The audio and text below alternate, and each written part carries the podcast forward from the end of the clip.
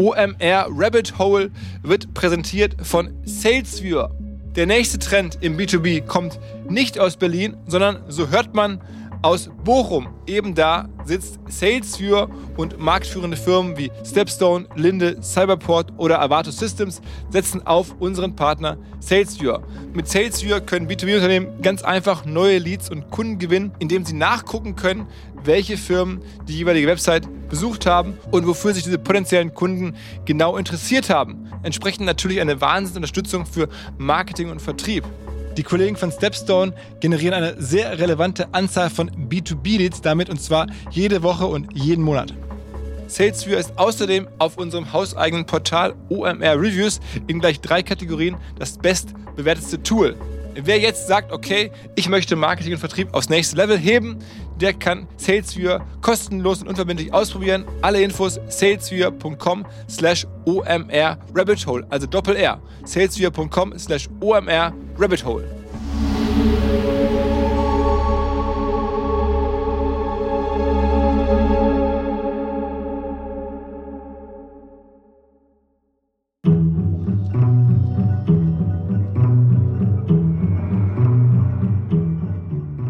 Es gibt Momente der Ratlosigkeit.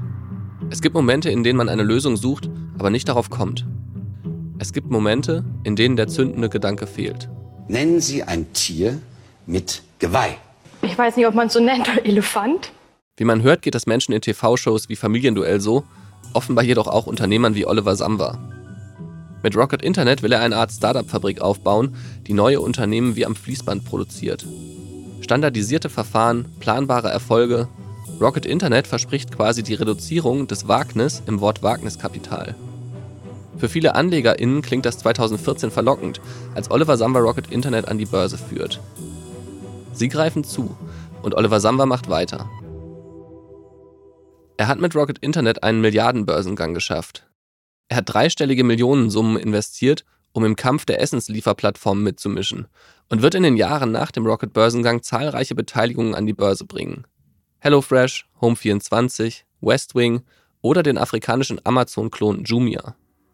Stück für Stück macht Rocket Internet seine Beteiligungen zu Geld. Doch der Aktienkurs dümpelt im Grunde ab Juli 2015 in all den Jahren deutlich unter dem Ausgabepreis von 42,50 Euro dahin. An der Börse wird die Zukunft gehandelt. Doch Oliver Samba vergoldet damals in der Wahrnehmung vieler BeobachterInnen lediglich die Vergangenheit, während gleichzeitig die Ratlosigkeit bei Rocket einzieht. Er wirkt wie ein Sänger, der auf der Bühne seine alten Hits spielt während seine Fans sehnsüchtig auf ein neues Album warten. Doch da kommt nichts. Und im Juni 2019 gesteht Oliver Samba bei der Hauptversammlung von Rocket Internet, ich weiß, unsere Pipeline ist etwas dünn. Jetzt können Sie mich Vollidiot nennen. Ich hätte ja auch gerne mehr. Schließlich bin ich selbst am Unternehmen beteiligt. 2018 sei ein Jahr des Fortschritts gewesen, aber kein Jahr der Heldentaten, sagt Oliver Samba. Und er gesteht, unser Modell hat so gut funktioniert, dass wir im Augenblick mehr Kapital als Ideen haben. Es ist ein Satz, der das widerspiegelt, was viele seit einiger Zeit auch von außen wahrnehmen. Aber stimmt diese Geschichte auch? Mein Name ist Florian Rinke und das ist OMR Rabbit Hole, die Samba Story. Germany is getting a bad name because of the Samwar brothers. You guys, anytime you meet somebody from the Samwar brothers, you should boo and hiss them. I hate Rocket. I hate the Samwar brothers. I hope they die. Um,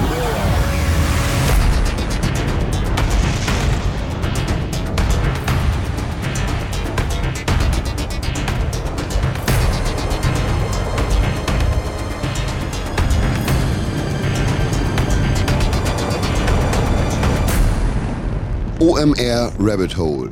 Die Samba Story. Während der Recherche für diesen Podcast habe ich mit sehr vielen Menschen gesprochen. Ich habe sie oft gefragt, wie sie Oliver Samba und seine Brüder beschreiben würden. Und die Antworten klangen oft erstaunlich gleich.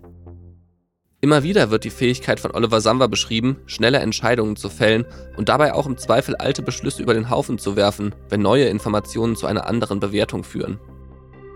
Wenn WegbegleiterInnen Oliver Samba beschreiben, dann geht es nie um die große Vision, um die langfristige Strategie. Es geht um Möglichkeiten, die er erkennt und nutzen will. Als ich das erste Mal diese Beschreibung gehört habe, dachte ich, klingt doch gut. Aber dann kam das Aber.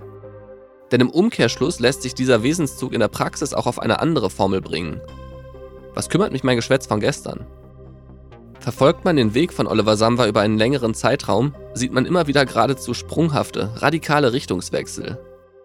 Mit dem European Founders Fund investieren er und seine Brüder zunächst sehr viel in Startups. Dann schwenkt Oliver Samba um und konzentriert sich immer stärker auf Rocket Internet, um mit dem Inkubator Firmen selbst aufzubauen. Und kaum hat man im Kapitalmarkt diese Geschichte im Rahmen des Börsengangs verkauft, verändert sich der Fokus erneut. Und Rocket Internet beteiligt sich am Essenslieferdienst Delivery Hero. Aus Samwa, dem Investor, der zum Firmenentwickler wurde, wird damit wieder der Investor, der gleichzeitig verspricht, weiter Firmen zu entwickeln. Klingt leicht verwirrend? Finde ich auch. Und ich glaube, vielen AnlegerInnen und auch JournalistInnen geht es damals ähnlich.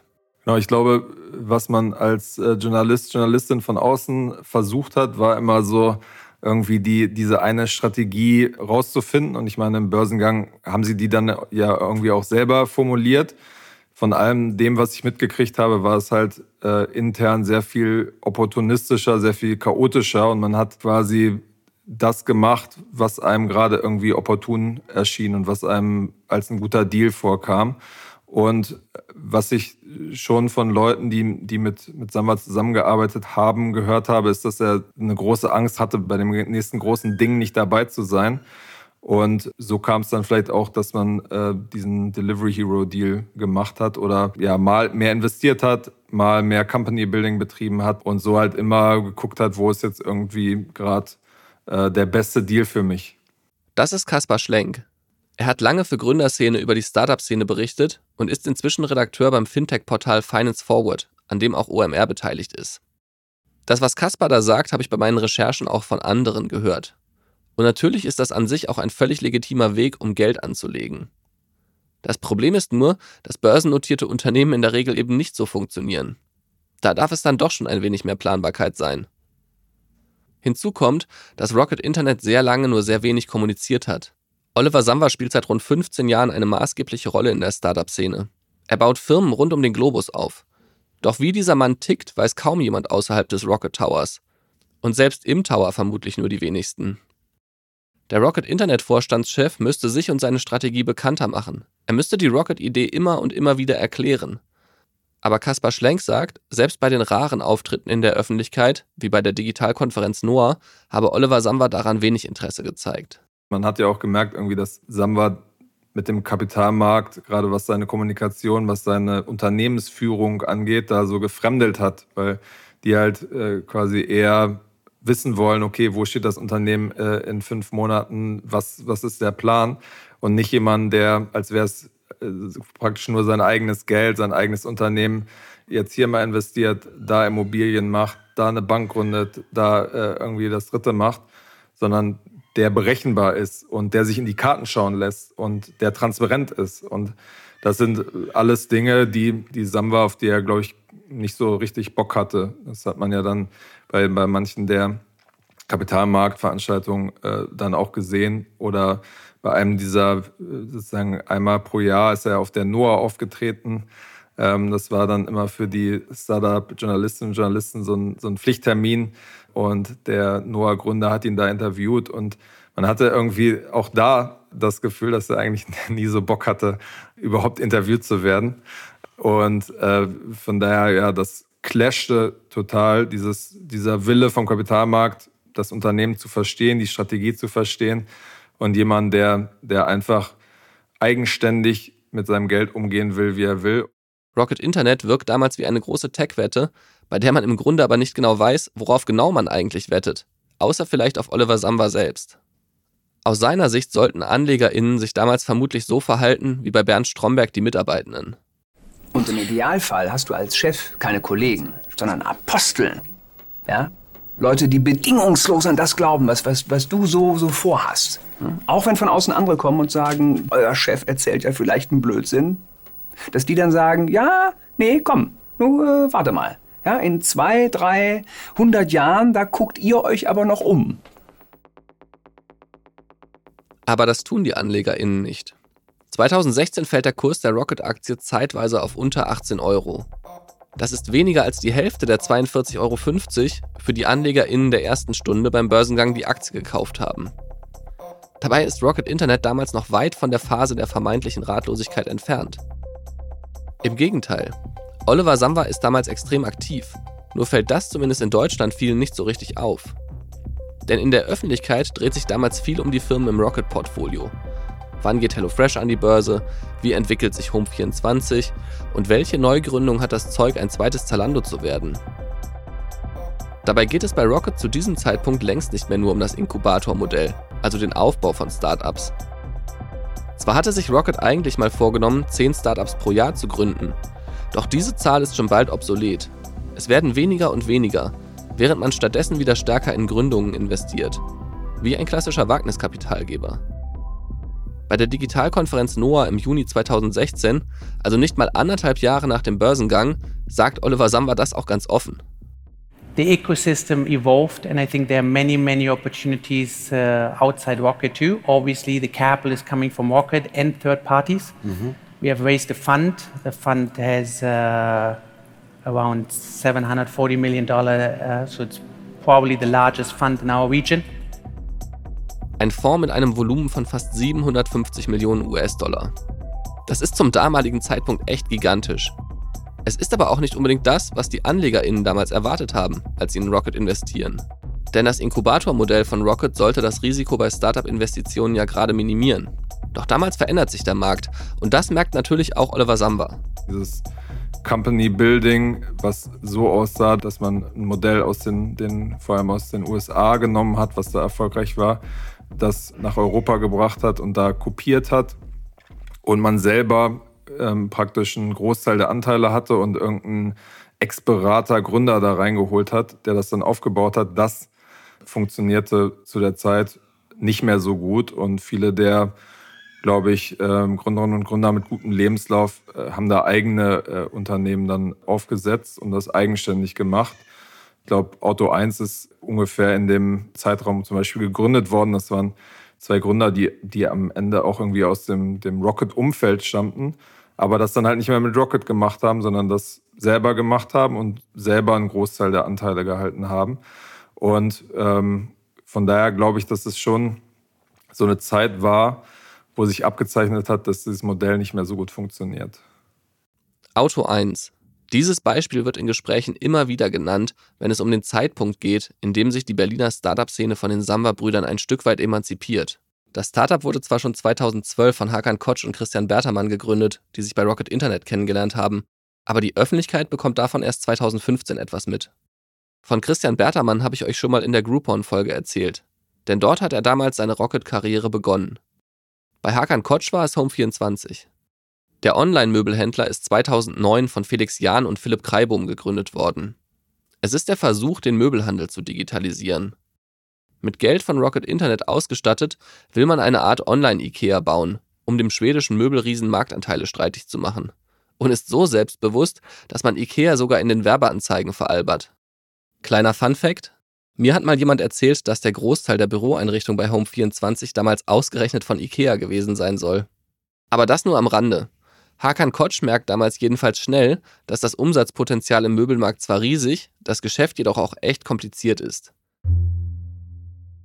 Doch irgendwann erkennt er, dass es einen Markt gibt, der gemessen am Umsatz noch viel größer ist. Gebrauchtwagen.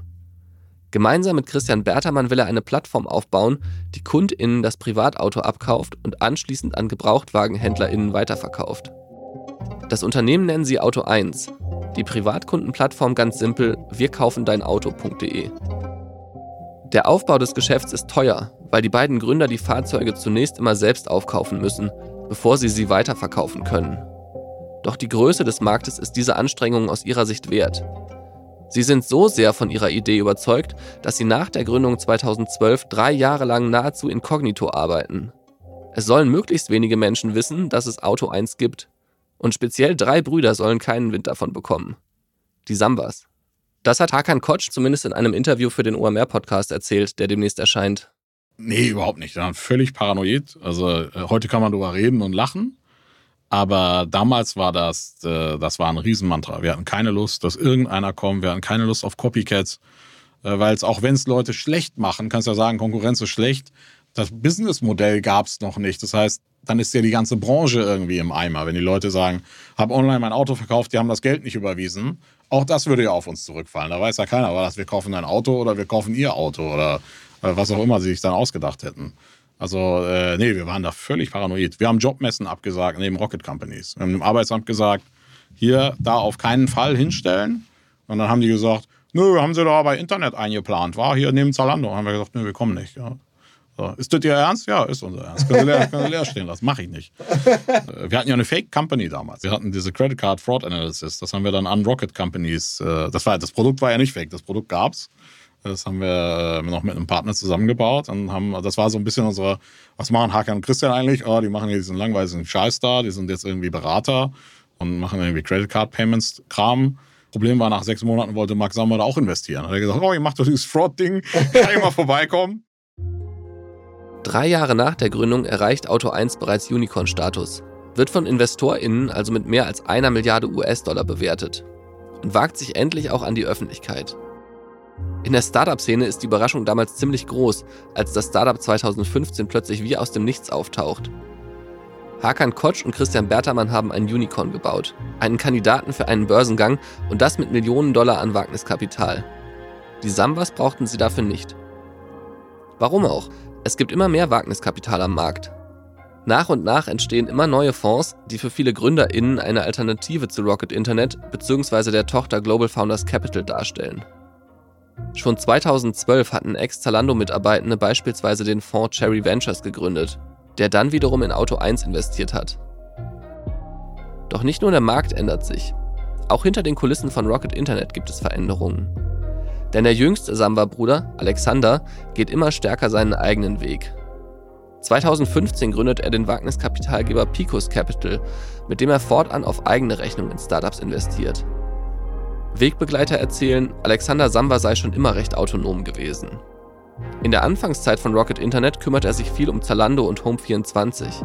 Parallel interessiert er sich auch schon früh für Immobilien als Geldanlage. Öffentlich wird immer gerne von den Samba-Brüdern gesprochen. In den Medien werden häufig alte Bilder gezeigt, die sie zu dritt zeigen. Drei Brüder, die die Welt erobern wollen. Das klingt als Geschichte natürlich auch direkt viel besser. Es führt im Umkehrschluss aber auch zu Unschärfe. Denn in der Öffentlichkeit werden die drei Brüder oft gleichgesetzt. Da ist da nicht von Mark, Oliver und Alexander die Rede, sondern einfach von die Sambas. Drei Brüder, die immer zusammenhalten wie Slatko und Jürgen. Bist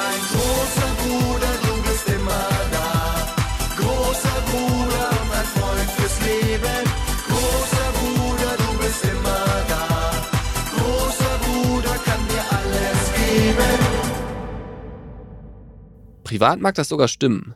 Ich kann mir trotzdem vorstellen, dass es im beruflichen Kontext manchmal nervt. Ich habe selbst zwei Geschwister. Ich bin der Älteste, mein Bruder das mittlere Kind und meine Schwester ist die Jüngste. Wir sind alle auf die gleiche Schule gegangen. Meine Schwester hat mal erzählt, dass sie damals einen neuen Lehrer in Musik bekam.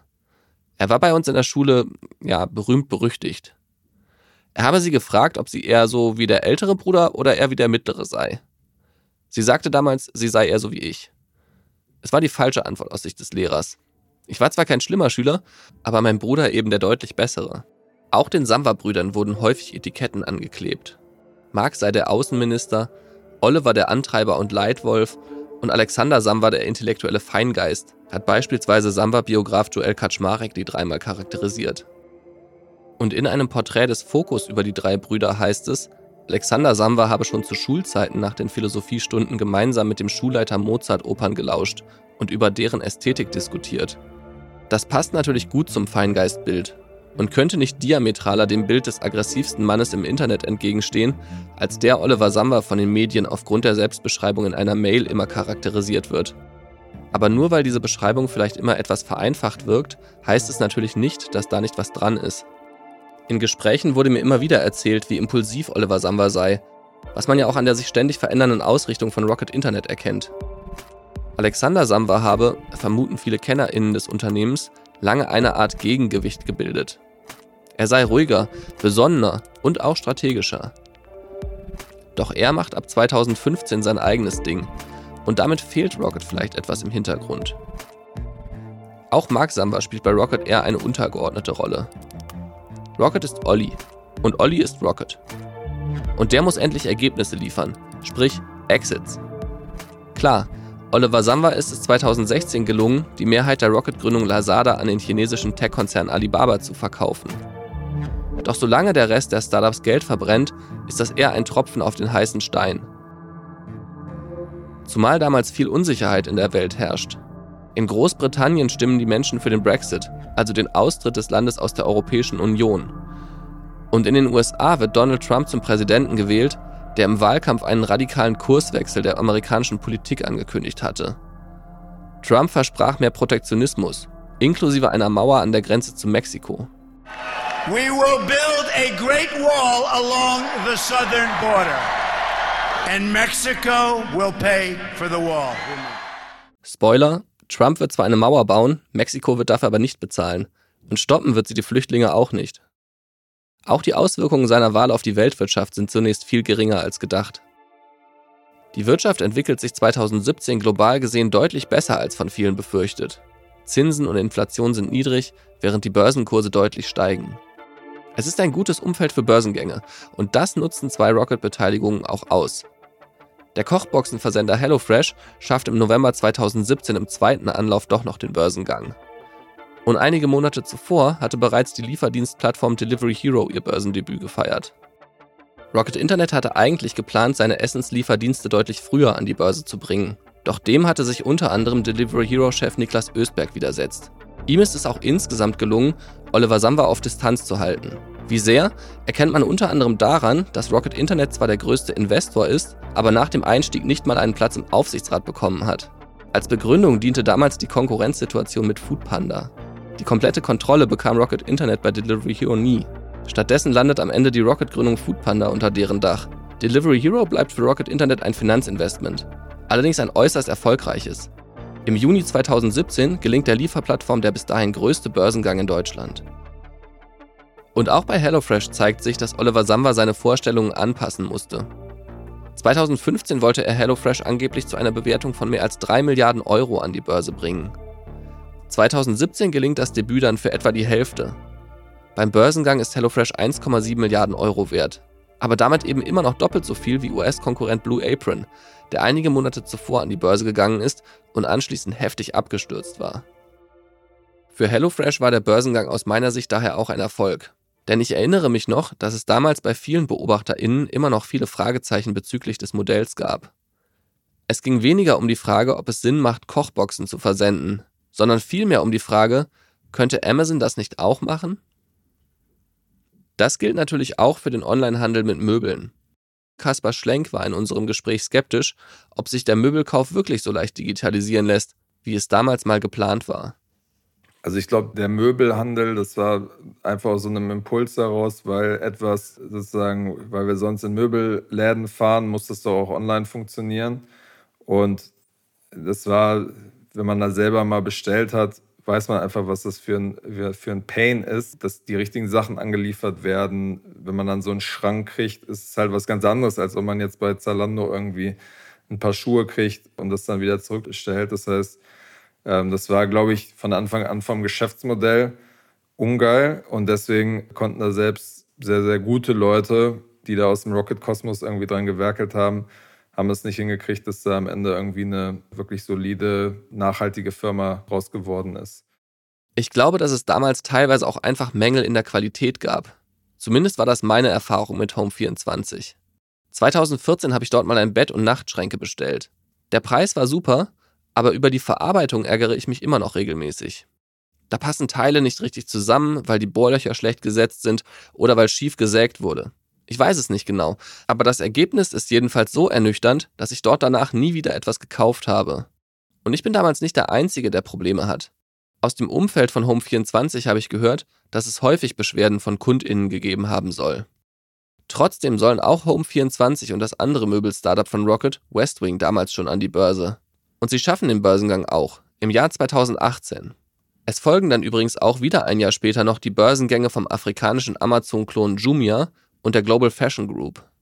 Unter diesem Namen hatte Rocket Internet einen Teil der Zalando-Klone zusammengefasst, die man in den vergangenen Jahren aufgebaut hatte.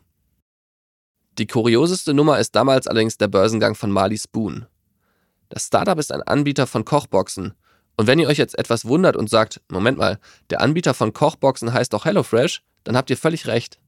Aber obwohl es mit HelloFresh schon ein viel größeres Rocket-Unternehmen in diesem Segment gibt, hatte die Wagniskapital-Tochter Global Founders Capital auch in diese Idee investiert. Der Unterschied zu HelloFresh? Marley Spoon wollte anfangs Kochboxen ohne Abo verkaufen, musste dann aber mangels Erfolg doch auf ein Abo-Modell umschwenken. Am Ende geht Marley Spoon in Australien an die Börse, was man wohl eher als exotischen Handelsplatz bezeichnen kann. Wie heißt es so schön beim tapferen Schneiderlein? Das hat noch keiner fertiggebracht. Sieben auf einen Streich. Okay, auf einen Streich war es nicht. Aber immerhin haben es sieben Rocket-Startups innerhalb von drei Jahren aufs Börsenparkett geschafft. Das lobt auch Christian Röhl, der die Hauptversammlung damals immer als Stimmrechtsvertreter von der Deutschen Schutzvereinigung für Wertpapierbesitz besucht. Den kennt ihr vielleicht noch aus einer der früheren Folgen man kann ja auch viel kritisieren bei äh, Oliver Samba, aber diesbezüglich hat er Wort gehalten. Das war eine IPO-Fabrik. Die haben wirklich es geschafft, diese Beteiligung, mit denen sie damals an die Börse gegangen sind im Portfolio, allesamt extern am Markt zu platzieren. Das waren, glaube ich, insgesamt sechs oder sieben Börsengänge, äh, die die äh, geschaffen haben. Und auch dann solche Sachen hier, diese Home 24, West Wing. Also dafür schon mal Chapeau. Allerdings ist es damals bei den Rocket-Firmen ähnlich wie bei dem tapferen Schneiderlein so, dass sich die Zahl zunächst mal beeindruckend anhört. Doch das, was hinter dieser Zahl steckt, ist dann mitunter gar nicht mehr so toll. Das Schneiderlein hat am Ende nur ein paar Fliegen erschlagen. Und bei einigen der Rocket-Startups gibt es vor und nach dem Börsengang erhebliche Fragezeichen. Schnell ist von Rockets Resterampe die Rede, wenn es um Firmen wie die Global Fashion Group geht. Auch mein Kollege Kaspar Schlenk findet die hohe Schlagzahl bei den Börsengängen bemerkenswert, sieht viele der Börsengänge aus Anlegerinnenperspektive aber kritisch. Ja, ich meine, zu der Zeit wirkte das manchmal so ein bisschen, als würde man so ein bisschen so unfertige Firmen an der Börse entsorgen. Also das sind jetzt nicht meine Worte, sondern es war, glaube ich, so ein Vorwurf, der da manchmal irgendwie auch laut wurde. Also Firmen, die sich noch gar nicht bewiesen haben, werden da jetzt praktisch an die Kleinanleger abgeladen. Kaspar sagt, mit der Vielzahl der Börsengänge habe man natürlich auch Erwartungen geweckt. Denn klar, je häufiger Rocket seine Anteile an Firmen nach dem Börsengang zu Geld macht, umso mehr stellen sich AnlegerInnen natürlich die Frage, was passiert jetzt damit? Denn per Dividende ausgeschüttet werden die Gewinne zunächst nicht. Und Global Founders Capital hat für die Investments in Startups ja einen eigenen Fonds aufgelegt. Dabei ist es nicht so, dass es in den Jahren nach dem Börsengang keine Trends gegeben hätte, auf die Rocket hätte aufspringen können. 2012 wird in den USA zum Beispiel Oscar Health gegründet, ein Krankenversicherungs-Startup. 2015 folgt das Versicherungsstartup Lemonade. Auch in Deutschland gibt es verschiedene Versuche von Startups wie WeFox, Autonova oder Clark mit unterschiedlichen Modellen im Versicherungsbereich erfolgreich zu sein. Und auch in anderen Bereichen tut sich was.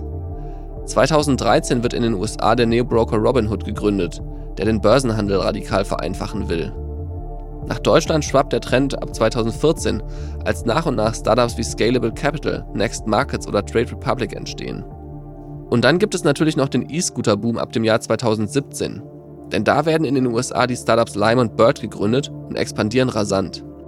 Es ist ein Trend erkennbar, es gibt ein Geschäftsmodell und es gibt große Wagniskapitalgeber, die das Modell finanzieren. Früher wäre das eine typische Rocket-Internet-Situation gewesen. Nachbauen, groß machen, verkaufen. Aber das passiert nicht.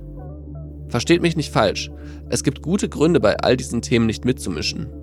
Im Versicherungsbereich ist den Startups der große Durchbruch immer noch nicht gelungen. Bei E-Scootern ist der Materialaufwand sehr hoch und es ist schwer, das Geschäft profitabel zu betreiben. Und auch bei den Neo-Brokern gibt es regulatorische Fragen, die das Geschäftsmodell bedrohen. Insofern, dass Rocket Internet bei diesen Themen nicht oder nicht im großen Stil mitgemacht hat, war aus Sicht der AktionärInnen vielleicht sogar gut, weil kein Geld versenkt wurde. Aber es zeigt eben auch, dass der Inkubatoransatz damals keine wesentliche Rolle mehr für Rocket spielt. Und die AnlegerInnen werden weiter vertröstet.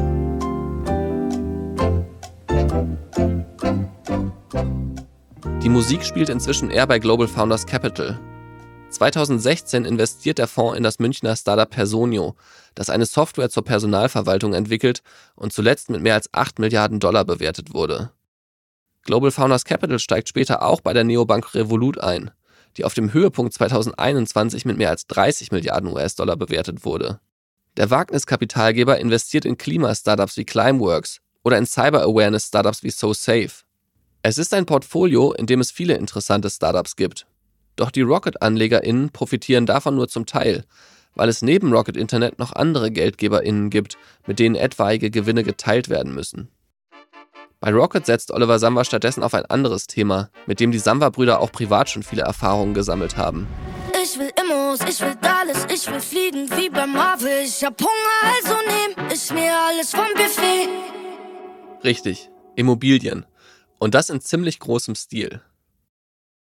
2015 wird durch einen Bericht des RBB bekannt, dass die Samba-Brüder das Berliner Ullsteinhaus im Stadtteil Tempelhof gekauft haben. Das Gebäude ist natürlich nicht so berühmt wie das Brandenburger Tor, der Reichstag oder der Fernsehturm. Dennoch ist es eines der architektonischen Wahrzeichen der Stadt. Das Ullsteinhaus ist ein sieben Stockwerke hoher Backsteinbau mit schmalen Fenstern, die an eine Kirche erinnern. Das Bild wird verstärkt durch einen 77 Meter hohen Turm, der wie der Glockenturm einer Kathedrale in den Berliner Himmel ragt. Nachdem das Gebäude Ende der 1920er Jahre gebaut wird, ist es fast 30 Jahre lang das höchste Hochhaus Deutschlands. Im Innern wird damals auch die modernste Druckerei des Landes errichtet.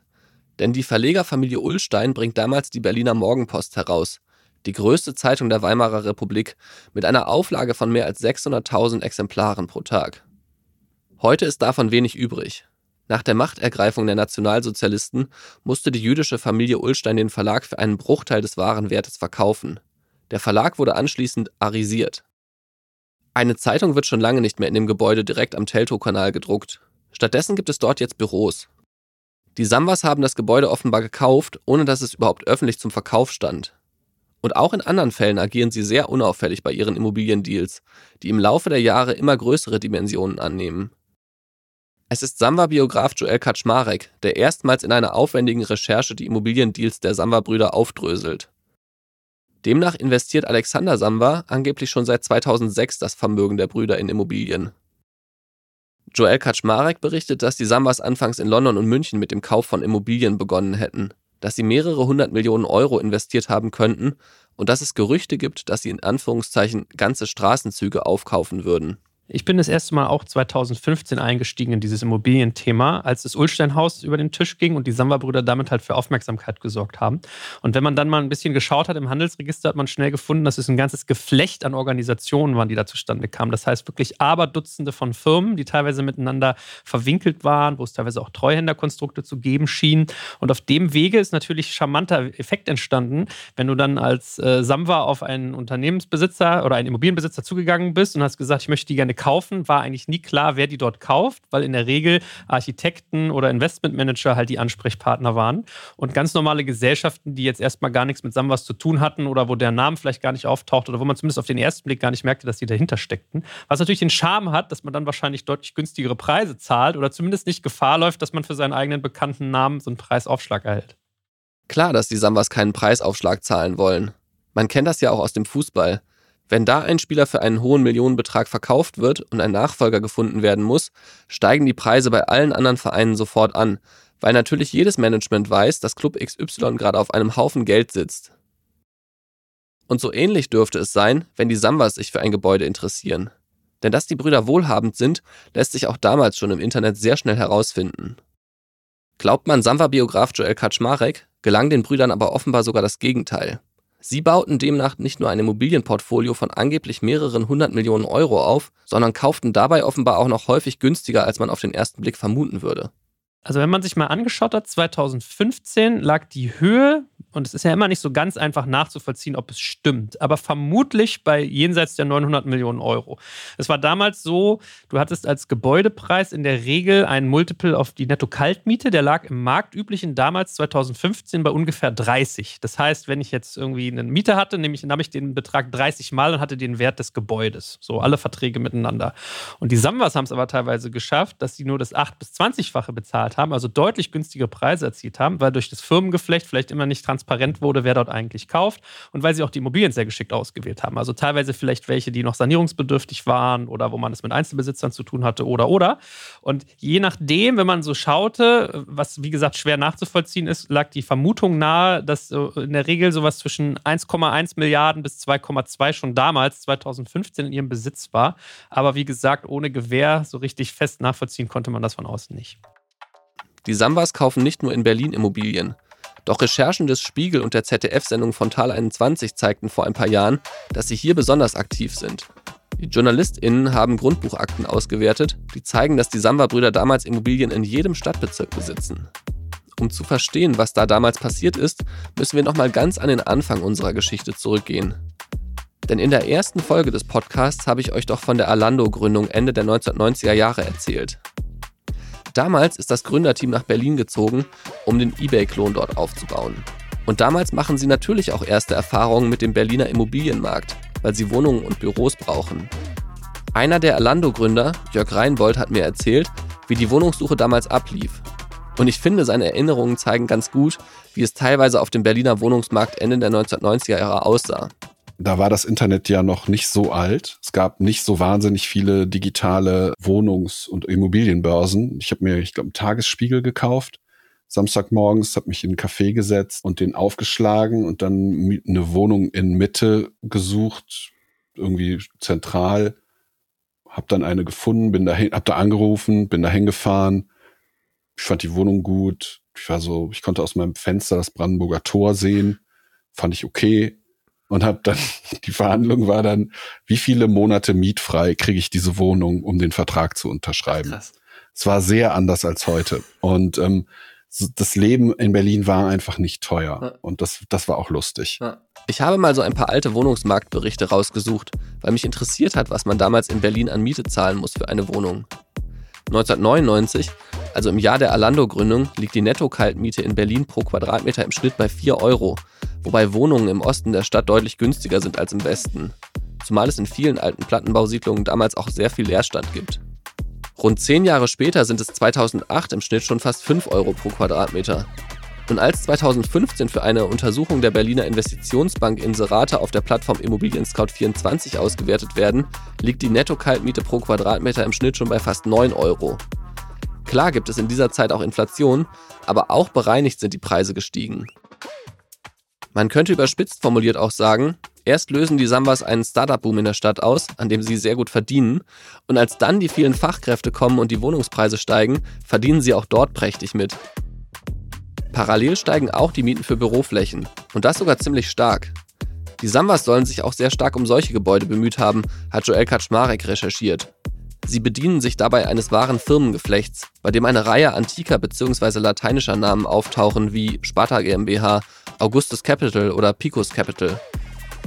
Und irgendwann gehört ihnen in Berlin offenbar nicht nur das Ullsteinhaus, sondern beispielsweise auch spektakuläre Gebäude wie der Admiralspalast an der Friedrichstraße oder die frühere Zentrale des Pharmakonzerns Bayer am Kurfürstendamm. Der Hauptfokus der Sambas waren eigentlich immer Industrie- und Büroflächen. Warum? Die haben den Charme, dass sie nicht so kleinteilig sind. Das heißt, in der Regel hast du einen Mieter für große Flächen und eine sehr lange Mietdauer plus steigende Preise und eine gewisse Stabilität. Das heißt, es war sehr attraktiv, sich dort einzukaufen. Und 2015 war schon abzusehen, dass Quadratmeterflächen ab 2500 Quadratmeter halt super schwer zu finden sein werden für Unternehmen. Und wenn die ganze Kreativwirtschaft plus die Digitalwirtschaft dann noch in den Markt streben würde, sukzessive mehr, würden diese Immobilien halt äh, massiv an Wert gewinnen. Ich habe mich vor einiger Zeit mal mit dem früheren Chef eines Unternehmens unterhalten, das Mieter in einem Samwa-Gebäude war. Vor einigen Jahren habe ich mich dort mit ihm getroffen. Es ist ein altes Industriegebäude. Alles ist etwas schrammelig. Gleichzeitig versprüht es jenen Startup-Spirit, den die Szene damals so gerne betont. Alt ist cool. Das wissen natürlich auch die Sambas, denn auch ihre Firmen haben immer wieder mal in solchen Gebäuden residiert. So wie der Klingeltonanbieter Yamba, der in einem alten Lagerhaus an der Spree aufgebaut wurde. Mein Gesprächspartner erzählte mir damals, dass es nicht immer leicht mit den Sambas als Vermieter sei. Und diese Erfahrung scheint er nicht exklusiv gemacht zu haben. Je mehr Gebäude die Sambas über ihr Firmengeflecht in Berlin kaufen, desto lauter wird der Protest. Denn nach und nach finden sich auch immer mehr Wohnimmobilien in ihrem Portfolio, wobei die Sambas bei deren Erwerb offenbar ähnlich hemdsärmlich vorgehen wie beim Aufbau ihrer Startups. Denn laut Joel Kaczmarek hätten sich die Samba-Brüder mit ihren Firmen einfach in Eigentümergemeinschaften von Gebäuden eingekauft. Wenn jemand eine Wohnung in einem Gebäude verkauft, zum Beispiel, oder eine zweite oder auch eine dritte, dann haben die sich auf diesem Wege eingekauft durch ihr Firmengeflecht, haben dann die Wohnung saniert. Damit konnte man schon mal höhere Mietpreise nehmen, ist ja auch ein ganz übliches Vorgehen. Und dann, wenn man sich geschickt anstellt oder wenn man äh, die, die Mechanismen kennt, scheint es so etwas wie eine sogenannte Teilungsversteigerung zu geben. Das heißt, du kannst hingehen, kannst sagen, als Teileigentümer willst du eine Versteigerung zwecks Aufhebung einer Gemeinschaft beantragen. Was eigentlich den Sinn hat, wenn du ein, ein Mietshaus hast und die Parteien sind arg verstritten, dass man auf dem Wege erreichen kann, dass es zu einer Versteigerung des, Gewerbe, des, des, Gebäudes kommt, also ein Versteigerungsverfahren, was dann mit sich bringt, dass halt jemand in den Vollerwerb geht. Das heißt, es kann dann eine Partei geben, die das gesamte Gebäude mit allen Flächen darin kauft, was natürlich für den Sammler dann in, in der Sekunde attraktiv wäre, weil du bist relativ risikofrei. Entweder kaufst du es selber zu einem guten Preis vermutlich oder jemand anders kauft es und du verkaufst dein Objekt vielleicht mit und hast sogar noch Gewinn gemacht. Das ist, was man sich erzählt hat. Zumal es damals so war, dass es durchaus auch äh, Konflikte gab. Also es gab zum Beispiel in äh, Neukölln Köln den Reuter-Kiez, wo äh, dann natürlich teilweise die Anwohner sich geärgert haben, weil, das, weil die Angst vor Gentrifizierung immer umgeht. Ähm, aber das ist so, was man sich erzählt hat, wie es angeblich sein soll und laufen sollte, dass sie sich dann teilweise sukzessive auch in Privatimmobilien eingekauft haben. Recherchen von Spiegel und Frontale 21 zeigen damals, dass auf etlichen Gebäuden eine hohe Grundschuld lastet, sie also mit Krediten finanziert sind. An sich macht das Sinn. Die Zinsen sind damals historisch niedrig. Aber auch diese Kredite müssen natürlich bedient werden. Mit dem Eigentümerwechsel kommen daher offenbar für BestandsmieterInnen immer wieder Probleme. Es gibt Berichte, dass MieterInnen gekündigt wird, weil die Gebäude saniert werden, um sie dann teurer weiter zu vermieten. Es trifft Kneipenbesitzer, Grafikdesigner oder Ärztinnen. Formal ist das Vorgehen der Samba-Brüder oder der mit ihnen verbundenen Gesellschaften vermutlich sauber. Ihrem öffentlichen Bild hilft es aber nicht. Doch das stört sie vermutlich gar nicht so sehr, solange die Geschäfte laufen. Und dafür leben sie im Zweifel dann auch mit Widersprüchen, findet Joel Kaczmarek. Jetzt kann man natürlich sagen, äh, als Unternehmer bist du gut beraten, wenn du diversifizierst dein Portfolio. Also vor dem Hintergrund ist äh, Betongold, also Immobilien, sicherlich eine sinnvolle Anlage. Auf der anderen Seite ist es natürlich in der Tat ein interessantes Vorgehen zu sagen, investiert doch in unsere Internet-Startups. Hier sind große Potenziale drin, die Wachstumsraten sind riesig, Skalierung und, und, und. Ja, so Software ist die Zukunft und Internet ist die Zukunft. Und gleichzeitig verschiebt man selbst Millionenbeträge in Immobilien. Von daher frech war es schon, aber auf der anderen Seite halt auch sehr vernünftig. Zumindest dieser Widerspruch löst sich ab dem Jahr 2019 aber teilweise auf. Denn Oliver Samba gesteht da bei der Hauptversammlung nicht nur seine vermeintliche Ideenlosigkeit. Es soll auch über eine Änderung der Satzung der Gesellschaft abgestimmt werden.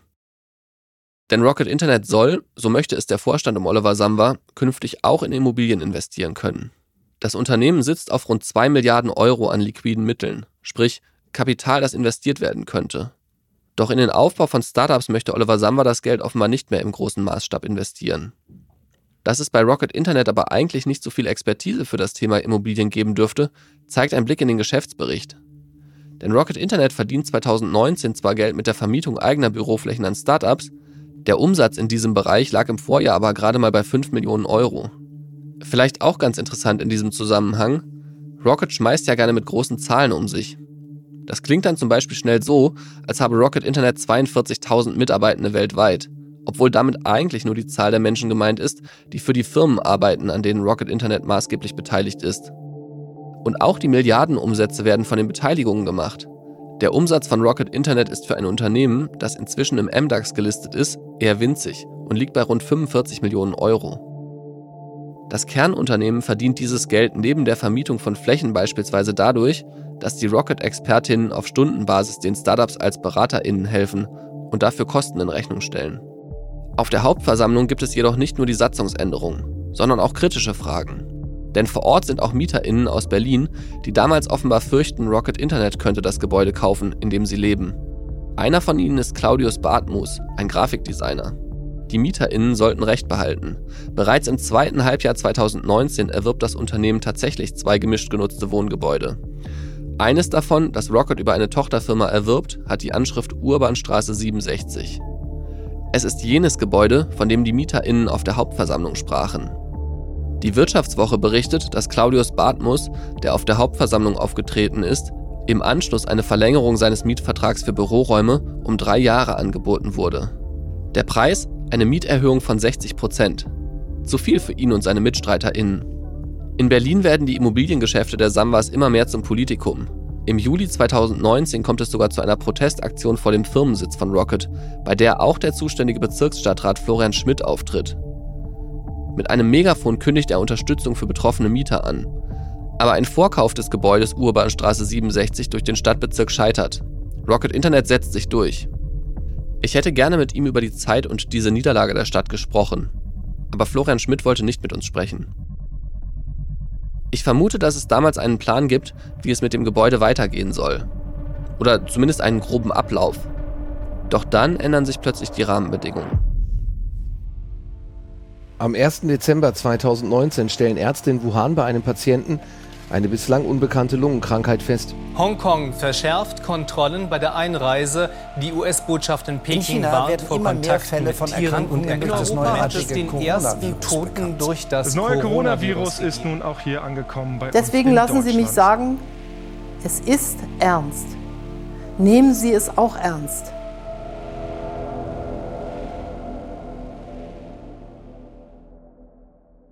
Am 31. Dezember 2019 meldet China der Weltgesundheitsorganisation eine Reihe von Infektionen. In der Metropole Wuhan, im Zentrum des Landes, haben sich 27 Menschen mit einem rätselhaften Virus infiziert. Im Internet verbreiten sich Gerüchte, es könnte sich um einen neuen Ausbruch der Lungenseuche SARS handeln. Doch das lässt sich zunächst nicht verifizieren. Die Lage ist unklar.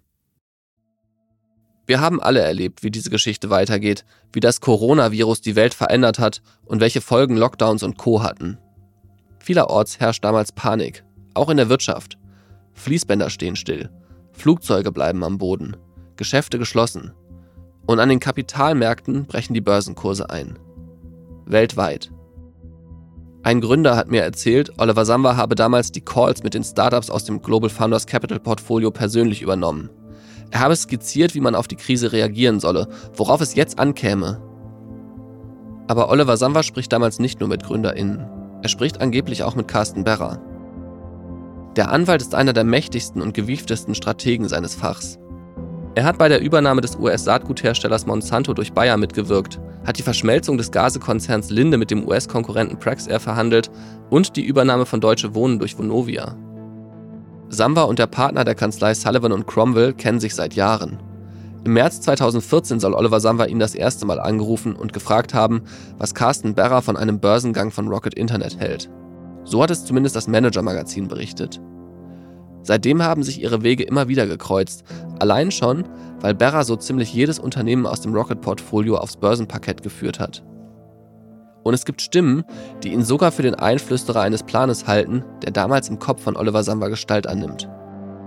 Während die Corona-Pandemie die Welt erschüttert, folgt der Rocket-Internet-Chef sinnbildlich einem Mantra, das Lord Peter Baelish in der Serie Game of Thrones formuliert hat.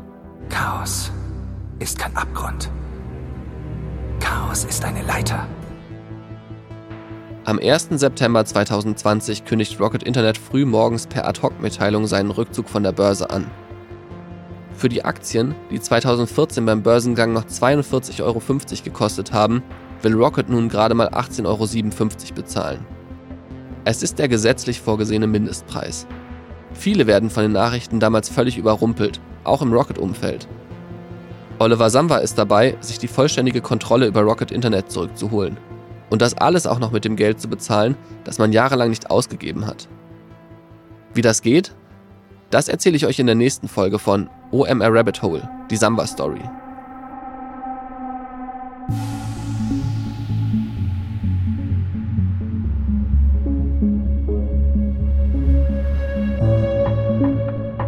Das war die achte Folge von OMR Rabbit Hole, die Samba Story. Vielen Dank fürs Zuhören. Wir haben euch die Quellen, die wir für die Folge benutzt haben, wie immer in die Shownotes gepackt. Und natürlich haben wir auch die Samba-Brüder und Carsten Berra für diese Episode angefragt. Bis Redaktionsschluss haben wir allerdings keine Antwort bekommen. OMR Rabbit Hole, die Samba Story, ist eine Produktion von Podstars bei OMR. Redaktion und Host Florian Rinke. Projektmanagement Florian Severin. Postproduktion und Sounddesign Jan Komorowski, Lili Hun, Florian Damm, Chris Hilbert und Hardy Haufe. Coverdesign Simon Barth und Executive Producer Konstantin Buhr und Vincent Kittmann. Vielen Dank an alle aus dem OMR-Kosmos, die das Projekt unterstützt und möglich gemacht haben.